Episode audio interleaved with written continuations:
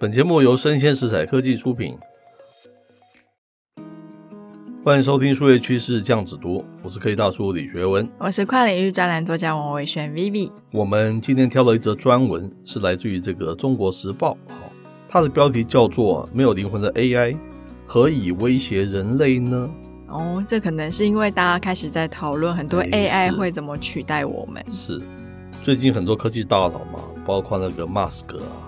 还有苹果的共同创办人都大声的说，AI 是蛮危险的啦，甚至于要延缓 ChatGPT 的一个发展嘛，对不对？可能因为不是自家的产品吧，别人的产品优秀总是有危险的。哦，是，是，是，是这个角度说也是可以的了哈。那这篇撰文很有意思，我们来听听看，为什么他会觉得 AI 是不会威胁人类的嘛？哈，那开头他说，AI 究竟是人类的灾难还是人类的福音呢？哈。那回答这个问题，需要先搞清楚灵魂究竟是产生于智慧，还是产生于肉体？哇，好哲学性的问题哦，从来没有听过，对不对？如果是产生于智慧的话，AI 必须要立马停下来，哦，否则它有灵魂呢，那配上这个更高层次的智慧，人类就会由这个万物之灵跌落到受 AI 控制的次等生命了，哈。他说。如果这个灵魂是产生于这个肉体，那 AI 是没有肉体的啊，所以它就不会有灵魂呢，所以它只能是人类最好的仆人了，那就应该大幅的发展哦，实现和提升人类的福祉哈。那这篇文章也提到啦，就好像是那些禽类嘛，是除了比较聪明的乌鸦之外。大多都是没有灵魂存在的迹象哦。哦，那到了哺乳类的动物呢？特别像是狗狗，它跟人类的互动非常多嘛。据说它的智商是可以大概是三到四岁的小孩。那这个智商背后灵魂存在的可能性就相对大很多了。那到了灵长类，灵魂的迹象就更加的明显。是因为呢，这些灵长类它可以学会用手语跟人类交流。尽管这种灵魂还相当的混沌原始，需要深入的研究跟证实，但是它跟智慧同步发展，应该是没有太大的疑虑。是，接着文章说，没有智慧，没有灵魂；有智慧，很可能就有灵魂，而且此两者有同步发展的一个趋势，这就势必引发这样子的一个担忧了哈。那一旦 AI 它有智慧的，那它哪个环节被启动？触通或是消融，它也会突然有了这个灵魂嘛，对不对？那就会发展的非常的迅猛哈，远超过人类哈，因为它已经将人类几千年的这个围棋智慧压缩在几小时中，再压缩几百万年的这个人类进化，又有何难的哈？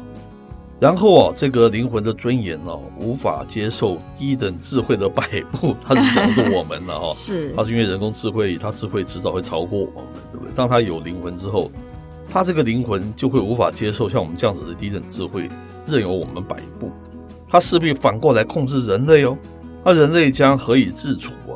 那更是情何以堪嘛？这是假设那个 AI 是有智慧，智慧会产生灵魂这件事了，对不对？那这就是为什么很多人会觉得 AI 好像比核弹问题更威胁我们，而且它更严重嘛。是，因为 AI 的智慧是远远超过人类的，人类它很有可能会没有办法对付它。是，那如果智慧无法决定和造就灵魂，那 AI 就发展不出灵魂嘛。是，所以人类对 AI 智慧的发展就可以不用太过担心。嗯，那诶。灵魂来自于何处呢？是，如果说它跟我们的肉身有千丝万缕的联系，然后就寄寓在我们的肉身之中，这大概是不会有人怀疑的了。是，譬如有个情境哦，那个情境是我想要，是，那实现想要的方式是智慧，决定想要的这件事情在我嘛？是，那谁来决定这个我呢？哦，作者认为是自身是一个肉身了哈、哦。怎么说呢？如果我们肚子不饿，这个我就不会要吃饭啊，也不会发展出很多智慧，像是吃多啊、吃好的这样子的一种智慧，对不对？那如果我们的性腺不成熟，那这个我也不会想要做爱，也就不会想要结婚生子，以及家庭生活幸福快乐等等后续一切的方式。哈，那如果肉身的这个维持和延续都得到满足，我就会派出更多，就是想到更高的诉求。像是我要有权利啊，像是要有尊严等等哈。这个本质哦，无非是要占有更多的资源，然后在更高层次上实现我这个肉身的需求了哈。可见这个灵魂的需求，可以在某种程度上是背离超越肉身的需求，但最后还是要回归到这个肉身的需求本身上去了哈。是这个哲学性的推论呢？如果说可以成立，那么 AI 它产生灵魂的可能性就非常非常的小。是因为 AI 其实本身没有肉身嘛？是，那就没有维持生命跟延续生命的需求。它没有肠胃，所以不需要吃多吃好。它没有性腺，也不需要被爱跟爱。是，所以说没有这两者，就无需占有更多的资源。无法产生以占有为基础的权利和感情问题哦，嗯、所以 AI 它没有七情六欲，也不会产生像我们人类这样子的灵魂。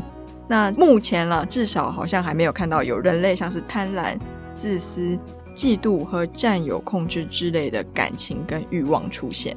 是因为这些感情和欲望都是为了实现肉身的欲望啊，为肉身所服务嘛，对不对？是。那没有肉身，何来这些欲望呢？所以，如果 AI 能产生灵魂啊，它一定会用这个非常悲悯的眼光，因为它很高智慧。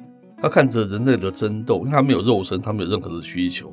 它觉得你们人类为什么要这样子斗争啊？对不对？是。何需要这样啊？何至于这样啊？就像是人类无法对其他这个物种的快乐啊感同身受一样嘛，哈。进一步的推论啊，所有对 AI 毁灭人类的担忧，都建立在它有跟人类一样的丑陋而又自私的这样子一种灵魂啊。是。但是说它不可能会有了哈。然后凭借着所拥有的更高智慧毁灭他的一个造物主。但是 AI 存在的方式跟人类不同啊，它很难会有灵魂，至少很难会有跟我们人类一样的这个灵魂啊。这个推论还蛮有趣的，对不对？他讲的就是说，AI 是没有肉身的，就算机器人，它也是没有肉身的，对不对？没有肉身，即便他有这个智慧，他也不会产生这个灵魂。那没有灵魂，他又怎么样来控制我们人类呢？他说：“你们这个 mask 这些人实在是过于担忧了啦，对不对？他觉得很可笑。简单来讲是这样子吗。我觉得其实 AI 会大举进入到我们生活中，其实。会担心这一类的人，可能是属于他们现在工作阶段会算是比较容易被 AI 取代这些人。是，那像 Mask 他们，我觉得他们的担心可能是哇，糟糕了，大家都有一个很棒的工具，我会不会很快被追上？是是是或者是哇，糟糕了，那是 Microsoft 他们的东西，那未来我是不是会输给他们？那其实还是回到肉身本身的欲望跟判断嘛。是是是，这还蛮有趣的一个哲学，对不对？是。可是我觉得，，even 像 Musk 这么聪明、这么有智慧的人，AI 的智慧还是会超过他，对不对？AI 又不要休息，又不要，然后随时随地在计算，对不对？然后他一直在学习，一直在学习，一直在学习。我们要睡觉，他不用睡觉，一直在学习。因为 Mask 他的智慧都可能会低于他，对不对？是。可是如果今天真的像他讲说，灵魂是产生于这个我们的肉身的话，那真的是大家就不用那么过于担心，对不对？对啊，所以现在 AI 其实最后还是回归到我们的人嘛，因为其实 AI 它就是一个科技，所以我们常常说一个科技它是中性，人怎么用它会取决于它是好或是坏。是。那现在我们人也是取决于要不要去用它，跟多么频繁的使用它，因为你越频繁使用它，它会越聪明。可是呢，最后控制它的人还是你自己。所以说，我们说判断力才是人最终的一个价值，对不对？没错。你自己有没有判断力嘛？还是你就任由它摆布，对不对？嗯，所以简单来说了，我们觉得 AI 会抢走非常多人的工作，但不像他们说的 AI 会毁灭世界，他们是这样觉得，我是觉得也是过度的夸张，可能是电影看太多了。是。好，那以上内容播到这边告一段落，我是科技大叔李学文，我是跨领域专栏作家王维轩 Vivi，我们下回见喽，拜拜。